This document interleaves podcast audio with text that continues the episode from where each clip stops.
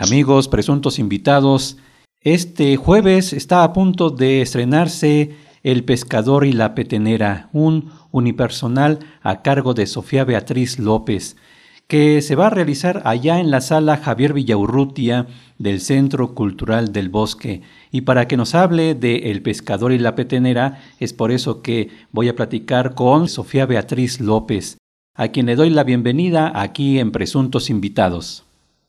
Hola, muy buenas tardes, mucho gusto. Saludos a todo tu auditorio.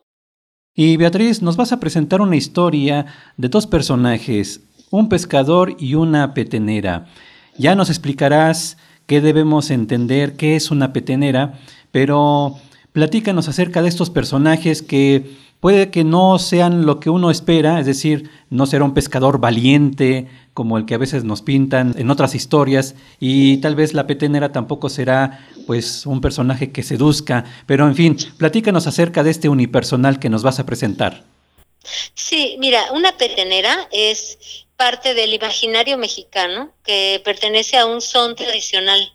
Eh, los, los, sones, como sabes, los sones mexicanos eh, vienen eh, digamos que son una fusión de distintas raíces, ¿no? Nuestra tercera raíz, la raíz negra, la raíz indígena y la raíz española.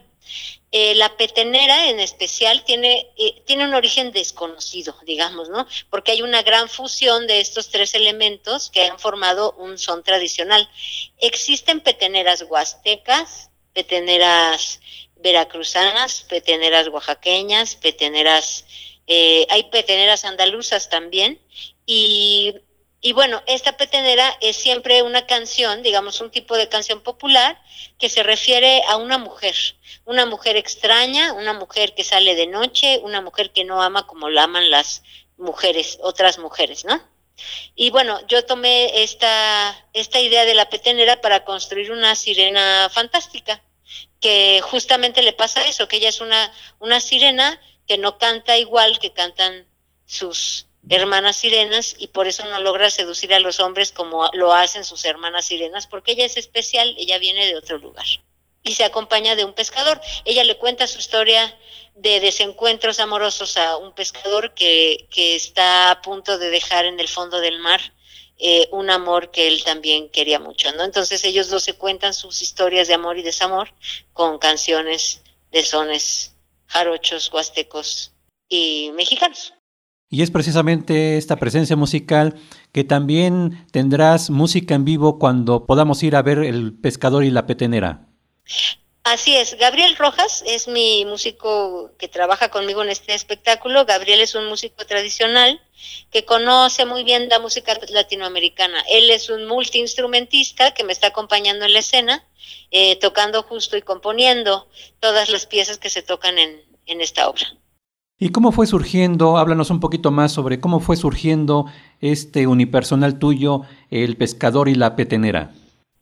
Pues eh, surgió de un es un proyecto que apoyó el Fondo Nacional de la Cultura de las Artes en 2016, bueno, 2015, en la emisión 2015, y yo tuve la, el estímulo en el 2016 para hacer este espectáculo que tuviera que ver con la máscara teatral. La máscara es una manera de representar muy antigua en la humanidad y en México se conoce muy poco y se utiliza poco para hacer teatro para adultos, cuando en el mundo la máscara teatral es conocida y reconocida como una herramienta escénica imprescindible. Yo quería hacer esta pregunta sobre el teatro en donde usar una misma máscara para contar esta historia con personaje masculino y femenino. Y ya la idea de la petenera surgió por otro proyecto que Gabriel tiene que se llama La Isla de los Nahuales, que es un espectáculo en donde él compone piezas y arreglos para para sones tradicionales. Y él tiene un arreglo de una petenera, que yo no conocía en ese tiempo las peteneras, eh, que me gustó mucho. Y pensé que ese personaje, que esa petenera, se merecía un espectáculo. Y ya, entonces ahí empezamos a trabajar juntos en diseñar este, este unipersonal. Claro, porque como bien lo dices, es unipersonal, eso quiere decir que tú harás tanto el personaje del pescador como el de la petenera. Y hablando en ese sentido, ¿Cómo es que te vas preparando para darle vida, para darle cuerpo, movilidad a estos dos personajes, siendo obviamente tú la misma actriz? Bueno, eh, el teatro tiene esa hermosa virtud, ¿no? Que los actores podemos transformarnos en, lo que queramos cuando entrenamos y trabajamos con, con disciplina y amor. Yo tengo una especialidad en máscara teatral que he estado haciendo desde hace varios años en aquí en México estudié con la maestra Alicia Martínez Álvarez este cinco años, seis años y he hecho dos residencias. Para este proyecto hice una en Madrid, en la Escuela de Movimiento y Voz de la maestra Mar Navarro y en Buenos Aires el año pasado con Marcelo Saviñone. Y bueno, yo he sido eh, una curiosa, digamos, del teatro de movimiento, del teatro del gesto, y me gusta mucho pensar en que el cuerpo puede contar historias que ya están adentro de nosotros, que solo tenemos que encontrar la manera, la herramienta adecuada para poder contársela al espectador.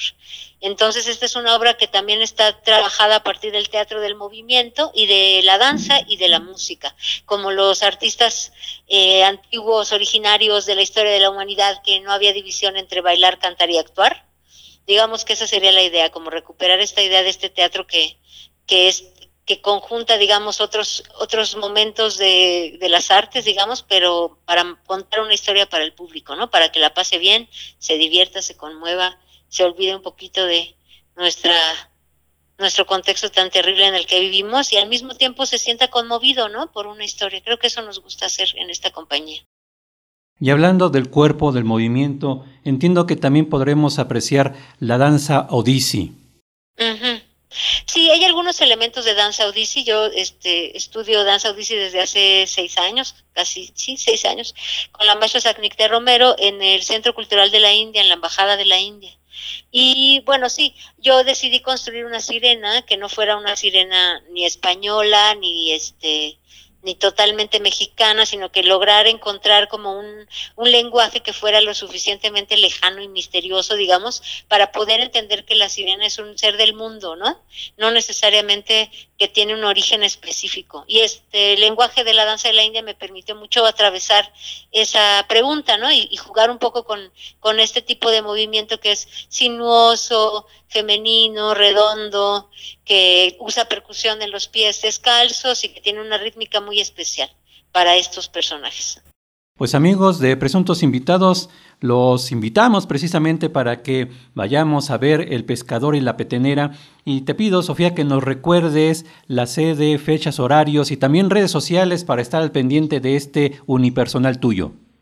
Sí, la obra estará de jueves a domingo eh, en el Centro Cultural del Bosque, en la Sala Villaurrutia, del 20 de febrero al 15 de marzo. Los horarios son jueves y viernes a las 8, sábados a las 7, domingos a las 6, en el Centro Cultural del Bosque. Nosotros somos una compañía que se llama Teatro de Quimeras, así estamos en Facebook y en Twitter.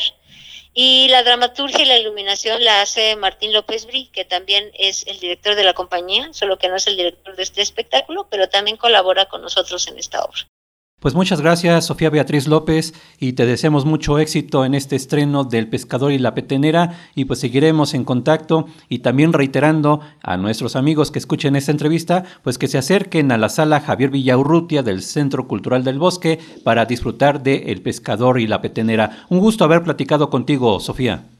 Muchísimas gracias por el tiempo y, los esperamos a, a tus presuntos eh, que vengan a, ver esta obra de, de, mar y de sones y de música. Ojalá vengan y nos acompañen. Gracias por la entrevista. Ahí está la invitación, amigos de Presuntos Invitados. Muy bien, muchísimas gracias.